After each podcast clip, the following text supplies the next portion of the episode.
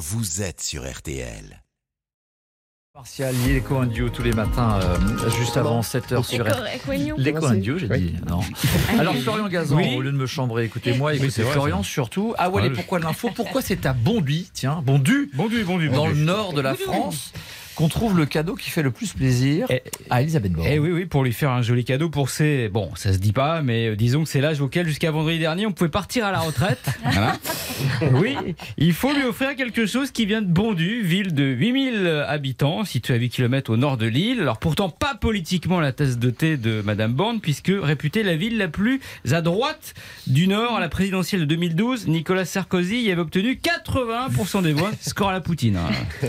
Et alors que trouve-t-on à, à Bonduit, à Bondu, je vais pas y Euh, arriver, Bondu. à Bondu que notre première ministre aime tant Alors pas une fabrique de 49.3, non, mais l'usine où est fabriquée la drogue dure d'Elisabeth. Borne, celle qui l'aide à tenir le coup quand ça va mal, autant dire que ces derniers temps elle a dû en consommer. Ah oui, je Les vois. carambars, Non. eh oui. Comme l'avait révélé le Parisien, c'est son péché mignon. On a une coupelle remplie sur son bureau de Matignon.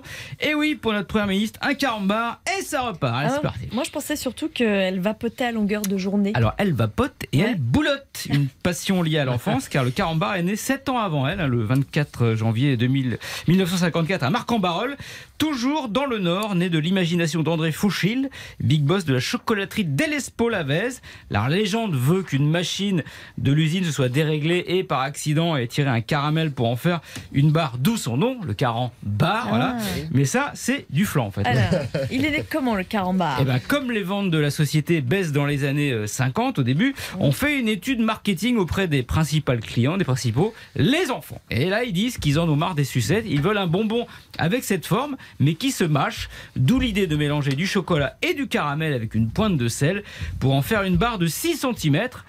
Aujourd'hui, elle est de 8 cm niveau taille. Il y a eu inflation, mais, là, ça doit faire plaisir à Elisabeth Borne. Et alors ça marche toujours autant les carambars Et comment, comment Olivier, on en fabrique 1 milliard par an, soit 82 000 km de carambar.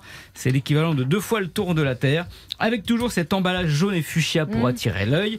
Et ces fameuses blagues apparues en 1969. Oui, avant, à l'intérieur des emballages, il y avait des points qui rapportaient des cadeaux.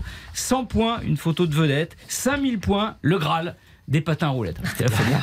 Les blagues, à l'origine, c'est les enfants qui les proposaient. Si elles étaient retenues, bah, ils gagnaient leur points en carambar. Ça, c'est fini et c'est dommage parce que j'en avais une à proposer à carambar. Ah, On vous écoute, Florian. Ah, attention. Qu'est-ce qu'on fait quand on double la première ministre et sa famille en voiture? Allez, dites-nous, Marina, vous Euh, aucune idée, non Je sais pas. Eh ben, ben, on dépasse les bornes. Ah bah oui